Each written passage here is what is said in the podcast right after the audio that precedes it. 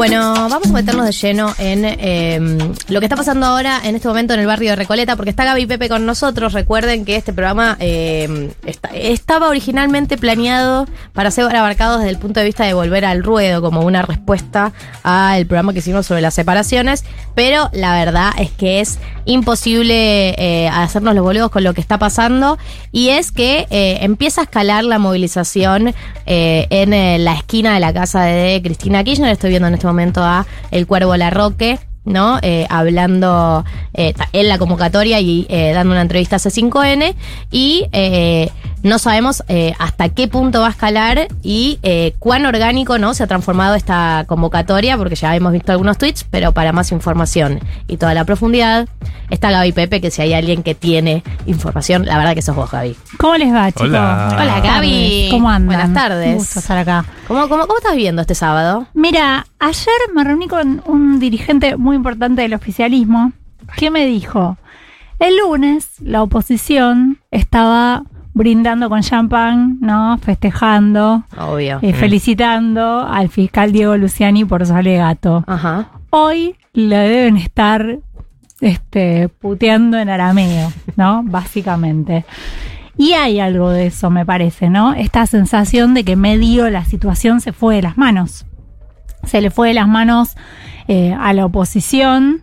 Eh, ahora, bueno, claramente la decisión de Rodríguez Larreta de vallar la casa, la- los alrededores de la casa de Cristina, para, entiendo yo, congraciarse con el electorado de Recoleta, que claramente está mucho más identificado con Junto por el Cambio que con el peronismo. y que se venían quejando, además de la movilización constante, de eh, que estaba sucio, de que dejaban todo tirado. Sí. Se venían habiendo quejas del estilo, de Claro. ese estilo también. El tema ¿no? es que a veces, viste, vos te metes en una y después decís, ¿y de, y a- y de acá cómo salimos? Porque ¿qué, qué sigue? ¿Vallar todas las manzanas de alrededor? Porque digo, si la militancia, como estamos viendo, está decidida a seguir yendo, ¿dónde termina la escalada? ¿Viste? ¿Qué Claro. vayas cuatro manzanas No, a y la es casi como redonda? si cada valla que se tomara incita más, ¿no? A, Sí, a una respuesta a eso. Y sacar las vallas ya ahora es como una derrota. Y ahora cómo sacas las vallas y ahora cómo haces para que esto no termine mal, ¿no? Porque digo, ya está llegando, llega un camión hidrante, ¿no?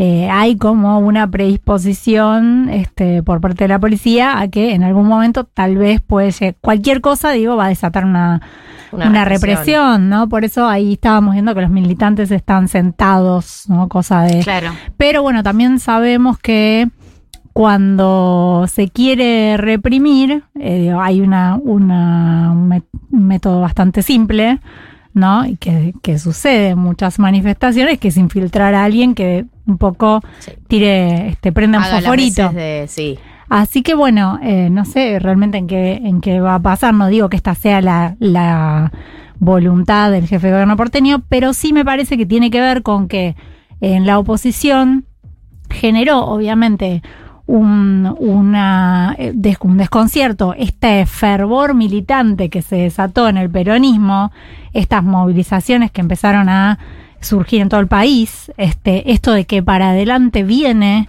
¿no? Como una escalada que va a terminar en una gran marcha.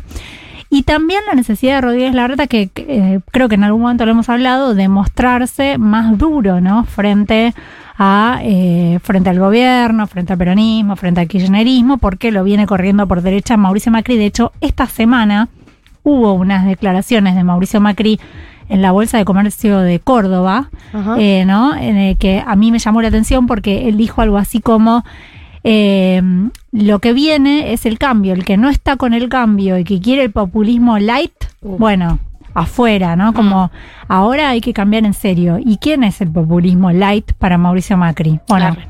por un lado la UCR, ¿no? Porque recordemos hace poco se Sí. metió con Irigoyen y el origen del populismo y todo eso. Y un poco también Rodríguez Larreta, ¿no? Que lo ve como demasiado blando, si se quiere. Pero, eh, digo, vos decís que eh, el PRO, o el sector, vamos a decir, el, sector de Juntos por el Cambio que representa Mauricio Macri, no necesita también de esos sectores más laxos, light, para, para volver poder, o por ahí ya tienen una legitimidad, los necesitaron ori- originalmente para la coalición originaria, pero hoy ya no lo necesitan. Bueno, hay que tener en cuenta que este es no es año electoral, ¿no? Es año como el que cada uno va como consolidando lo propio. si mirás, el otro día me decía alguien, eh, esto es muy parecido a 2018, ¿no? Eh, Cristina como muy cristinizada, digamos, como ese sector como muy duro, y en 2019 es cuando se arma algo más amplio, ¿no? Más, eh, y por eso digo, Cristina termina eligiendo a Alberto Fernández como candidato a presidente y no va ella, ¿no? Para de llamar algo más moderado. Eh, bueno, hay como un poco de que este es el año en que son las posiciones tal vez más duras y que el año que viene eh, puede ser en el momento electoral la oportunidad como de mostrarse más amplio. Ahora, Mauricio Macri está decidido a ir como más duro, ¿no? Este, así que entiendo yo que esta respuesta de Rodríguez Larreta debe tener que ver Claro. con Se marca en esa en ese debate interno. en ese debate interno. Y por otro lado está el- lo que está pasando dentro del Frente de Todos. Em, yo, yo me pregunto si al Frente de Todos le conviene o no le conviene esta cristinización total ¿no? que, que tuvo esta semana. Porque es Cristina con un protagonismo Sí, central. totalmente este, central y este, indiscutible. Eh, por otro lado, tenés eh, al presidente, bueno, y a, todos salen atrás de Cristina, el presidente, los gobernadores, los intendentes, la CGT. Digo, algo que medio fue que arrancó de las bases, ¿no? Porque hay una presión desde las bases de salir a defenderla, terminan los congresos partidarios, el consejo del del PJ bonaerense que llamó a un congreso el 3 de septiembre. Hubo otra reunión del PJ nacional, medio improvisada, que eh, eh, estuvo el presidente Alberto Fernández y que va a haber una nueva reunión este martes. eh, ahí con la necesidad de generar acciones rápidas de, de defensa que todavía no se sabe bien cómo van a terminar. Y por otro lado, recordemos que hace dos semanas el protagonista absoluto de todo esto era Sergio Massa. Sí, el mismísimo. El superministro. El superministro que a Sergio Massa, que nunca, eh, eh, digamos, le gustó mucho la cuestión de la situación judicial de Cristina. no, de hecho, no- él dijo que él iba- la iba a meter presa. Claro. Allá, no sé si ustedes se acuerdan. Memoria. Eh, Porque No me quiero poner muy a Sí. sacar, ¿no? Los trapitos, ¿no? Sí. Pero los archivos. Sí, eh, bueno, nunca, digamos, se, se jugó mucho en este tiempo por, digamos, prefirió siempre no hablar de las cuestiones judiciales de Cristina. Esta vez, obviamente, ya no es el presidente de la Cámara de Diputados, ya sos el ministro de Economía y puesto ahí con apoyo de Cristina que te está bancando el ajuste que estás haciendo. Claro. Me dio que mucha No, opción no tenés. tenés. Y tuvo que salir a este Eh, a darle su apoyo. Claro, cuando salieron todos eh, después del, del Sí. alegato de Luciani. Sí, un apoyo medio tibio también. Bueno, ayer hablaba con gente que- de muy cercana a Cristina que me dijo, estuvo muy bien el mensaje de Sergio, qué sé yo, o sea, como que le valoraron. Como dentro de las posibilidades. de lo que es, ¿no? Eh, No. Dentro de las posibilidades es eso. Pero también, digo, eh, em, Sergio Massa, que fue muy protago- protagonista estos días, y que esta semana quedó bastante desdibujado. Ahora bien, Por ahí le esta sirve semana igual. hubo unos recortes. Por eso digo, por ahí le sirve quedar desdibujado para hacer el ajuste que está haciendo. Claro. Que la gente esté hablando de esto Y- para que pase medio por lo bajo, ¿no? Todos los recortes que No, está haciendo está- en sectores que en otro momento de un gobierno kirchnerista hubiesen sido sectores recontrasensibles para hacer un ajuste, Educación. como es la educación, jardines. Exactamente, Eh. transporte, salud, obras públicas, No, recortes a las perdón, provincias. también súper kirchneristas como el Conectar Igualdad. Exactamente. Como muy núcleo duro. Sí, bueno, digamos, probablemente esta gente que, eh, toda esta militancia que hoy está en la calle defendiendo a Cristina, digo, ¿dónde, eh, de- ¿dónde se hubiera canalizado la protesta, no? Contra el recorte No, y- la educación. Eh, Para mí no había, o sea, no había ninguna, no había ninguna protesta en camino. Estaban todos, creo que hay un- una resignación generalizada Sí. a, la- a las posibilidades reales que hay de, de política económica en el momento en el que estamos del país. Totalmente, pero no digo, esto que- también le permite a la militancia kirchnerista y al cristinismo, a la cámpora, encontrar eh, de nuevo como este, el relato, la mística, Mm, Bueno, ¿no? Que le permite eh, salir Yo a la pensaba calle. eso cuando la veía el otro día el vivo de Cristina en Twitter. Además de todo lo que se habló, ¿no? Obviamente de, de todo esto, esto que vos decís, del retorno de la mística, etcétera, y de que obviamente vuelve a estar Cristina en el centro como con esta sensación de, bueno, no se la, no se la puede trascender. Y también pensaba, no solamente no se la puede trascender, sino que ya no hay ningún político, no veo ningún político que sea capaz de generar emoción en la gente con sus palabras. Ya creo que ya no quedó ninguno en ningún sector. Creo que ella es la única que quedó con esa capacidad. Sí. Eh, ¿Quién más genera eso hoy? Siendo, me pareció hasta extraño volver a ver esa... ¿Hace cuánto que no veo eh, una reacción emocional, sentimental, sí. inspiradora? eh, como respuesta a un discurso de un político. Sí. Acá en Argentina hace cuánto que no vemos una cosa No, así. no, claramente es la única que lo genera, te guste o no te guste, digamos. Creo que eso no se lo puede negar nadie, no hay otro político capaz de transmitir esa, sí, e- esas cuestiones emocionales, ¿no? Tan fuertes. El otro día me decían eso en la Casa Rosada, ¿no? Este, digamos, hay como una cosa que es indiscutible dentro del Frente de Todos, que es eso, que, que Cristina es una líder también desde lo emocional, no solamente de lo político. Gaby, una pregunta, volviendo un poco eh, a, la, a la situación más urgente y más actual y haciendo como una lectura medio arriesgada de eso. ¿Hay alguna, eh, hay algún guiño a, a la reta de, de cierto acercamiento eh, a un posible frente de todos amplio con esta clase de gestos? Porque hay mucha referencia a la reta, una intención de Cristina muy clara en volver a la reta Macri, una intención de algunos otros en sus comunicaciones con la reta de diferenciarlo y también tener en cuenta que la reta no deja ni dejó de ser amigo de Sergio Tomás Massa en ningún Sí. momento. Entonces, ¿cómo, ¿en qué posición queda él con miras a un 2023? A mí me parece que la intención es generarles un lío tremendo interno. Claro. Digamos, es generar este eh, enloquecerlos, digamos, básicamente. ¿No? Eh, digo, generarles mucho ruido interno. Ayer Máximo Kirchner le vuelve a decir, ¿no? Eh, lo, lo dijo este eh, que estuvo en la UOM y dijo, ¿cómo puede ser que Horacio Reyes Larreta se queden en un espacio donde su jefe político lo mandó a espiar? Eh, bueno. Pero no se va a ir de ahí. Si Por su- Horacio es el nivel de núcleo duro pro es total. Sí, digo, no, pero hay intención Fogonear claramente de, de fogonear todas las, porque hay muchas internas, digo, porque lo que, lo que me parece que queda muy en claro en Juntos por el Cambio es que tal, tal cantidad de internas, digo, la que generó Elisa Carrió, la que tiene Mauricio Macri con los radicales, la que tiene Gerardo Morales con Mauricio Macri, la que tiene este eh, Rodríguez Larreta con Patricia Bullrich, la que tiene Patricia Bullrich con Lilita Carrió. Sí, lo o que sea, pasa es que eh, Juntos por el Cambio es muy bueno y de hecho una de las cualidades que tuvo Mauricio Macri a lo largo de su gestión como líder del espacio, como presidente y como líder del espacio, fue en aplacar esas internas. No es que nacieron hoy, siempre estuvieron, pero cuando llega el momento de apostar al gobierno o de, de candidaturas, año electoral, todos bajan un cambio, digamos. Eh, ahora, bueno, como decís, para mí es año no electoral y todos se pueden dar ese lujo, pero Elisa Carrió eh, ha sabido eh, adaptarse y bajar 10.000 cambios en momentos electorales. Sí.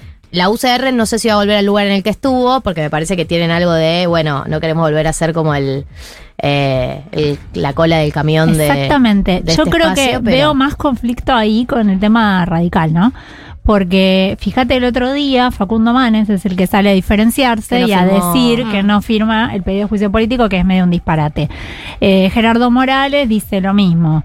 Eh, creo que sí, ahí la UCR tiene como algo de no podemos ir otra vez Bueno, me alegro por atrás del PRO. Me por ellos por Después- esa cuestión de dignidad. Vamos a ver en qué termina, ¿no? Pero digo, después de que te, te digo, se te metieron con Alfonsín, te metieron con Irigoyen, te metieron con todo. Pero la, humillación que vivió la. UCR durante el gobierno de Mauricio Macri Sí. fue total. Digamos, Totalmente. una pérdida de dignidad absoluta. Le dieron los peores ministerios, o sea, no por poner peor o menor, no vamos Sí. a decir en términos de peso político. Sí. Eh, y un nivel de. Nos, perdón, no que le diga así, pero nos chupan hubo sus opiniones sobre casi todo. Bueno, eh, estaba claro y dicho expresamente que había sido, que lo que hubo durante el gobierno de Mauricio Macri fue una coalición electoral, pero no una coalición a la hora de gobernar, ¿no? Eso está admitido por todos. Lo que dice la UCR ahora es, nosotros no queremos más una coalición electoral y que después gobiernen ellos. Sí, sí. Ahora, el tema es, ¿hay posibilidades de que la UCR imponga, se imponga en una paso? No. Y tenés un sistema No, pero presidencialista. por ahí, por ahí aparte, podés apostar a, a otra apuesta. Por ahí darte cuenta de que por, vos no tenés chances presidenciales y esa no es tu aspiración y aspirar a construir algo desde ser una tercera fuerza importante para negociar en el Congreso. Bueno. para, eh, digo, eso hay, hay partidos, sé que si bien este es un Sí. partido, eh, un país muy, como muchos países, ¿no? Que tienen a, tiende a esta, este binomio de dos fuerzas. Sería interesante una tercera fuerza que pudiera estar en condiciones de negociar con las dos principales fuerzas. Te voy a nombrar un personaje que está pensando en esto, siempre está pensando en esto y por ahora no le sale, pero bueno, eh, que es eh, Juan Schiaretti, el gobernador de Mm. Córdoba, ¿no? Eh, Schiaretti piensa que el Frente de Todos va a implosionar, un poco producto de esta cristinización. Es una esperanza que tiene el peronismo de centro hace mucho tiempo y no sucede, ¿no? Claro, sí, Pero sí. Bueno, quién sabe, tal vez en algún momento se le da. Este, Schiaretti no tiene reelección en Córdoba, ya tiene este designado su sucesor, que va a ser Martín Yarlora, que es el intendente de Córdoba de la capital. Eh, y Schiaretti está esperando un poco esto, la implosión del Frente de Todos para quedarse con una parte del peronismo y también de Juntos por el Cambio para quedarse con una parte de los radicales con los que cree que puede negociar. Ayer se reunió con eh, dirigentes del socialismo, con Clara García y Mónica Fein, ¿no? Este ex intendente de Rosario. Eh, bueno, eso es lo que intenta construir. Yo creo, esto ya estuvo, esto ya se hizo. Sí, ¿no? Ya se intentó la tercera vía y no anduvo, pero bueno. Y con este, personajes más importantes. Digo, en ¿quién un momento? Massa iba a ser presidente y fue por la tercera vía y sacó. Y no anduvo, no, no anduvo. Pero bueno, es que Areti cree que, bueno, al ser un gobernador, en este caso sí, ¿no? Es, eh, es un gobernador fuerte, de una provincia muy importante, eh, y cree que puede armar por ese lado. Está como un poco esperando que el frente de todos vuele por el aire eh, para este, ver si, si se puede agarrar algo de eso. Eh, tengo una última pregunta, Gaby. Eh, ¿Qué sabemos de esta marcha? Más allá de que hoy, bueno, claramente eh, se armó de manera un poco más espontánea una convocatoria. Sé que se está planificando una gran, gran marcha. ¿Se sabe Sí. algo de fecha? ¿Se sabe algo de...? Lo Eh, va a decidir Cristina. En La fecha un poco va midiendo los tiempos eh, en función de varias, varias cuestiones ¿no? que hay en el medio. Eh, hay, hay fechas dando vueltas. Una es el 16 de septiembre, eh, bueno, por el, el día del golpe este a Juan Domingo Perón, también el- la noche de los lápices. Bueno, digo, hay como una... Hay algunas efemérides. Hay unas efemérides peronistas que podría ser y la otra obviamente es el 17 de Sí. octubre, pero bueno, hay que ver un poco porque la realidad es que vos tenés de acá a fin de año eh, un tiempo en, la- en- en el ámbito judicial que viene. Eh, la- la- los alegatos, de- o sea, ahora viene la defensa, ¿no? Eh, los alegatos de la defensa. Después viene el momento de las últimas palabras, donde puede volver a hablar Cristina. Después tenés el momento del veredicto, que, segu- que de la sentencia, que seguramente va a ser más en diciembre. Entonces, bueno, hay que evaluar un poco. Y también medir mucho la temperatura de la calle. Por Entonces, sí. ahora, la idea es esto, ¿no? Como Es sostener eh, sostener las micromovilizaciones o las, las con- la constante. la constante, este, y, y bueno, después eh, está lo del 3 de septiembre, que es el Congreso Partidario del PJ bonaerense en Merlo, ahí supuestamente va a estar Cristina, supuestamente va a cerrar Cristina, y eh, por ahí medir un poco ahí la temperatura para ver en qué momento, viste, decís, che, y si lo dejamos enfriar un poco, o mejor hacerlo ahora, bueno, todo eso está como sobre la mesa, pero Cristina va a tener la última palabra. Bueno, ok, está bien. Tiene sentido. En este contexto más que nada. Gaby, Pepe vino a hablar de política en un día En un tenso, super sábado, en un super sábado. sábado. Eh, te deseo buen fin de semana, Gaby. Igualmente, muchas gracias.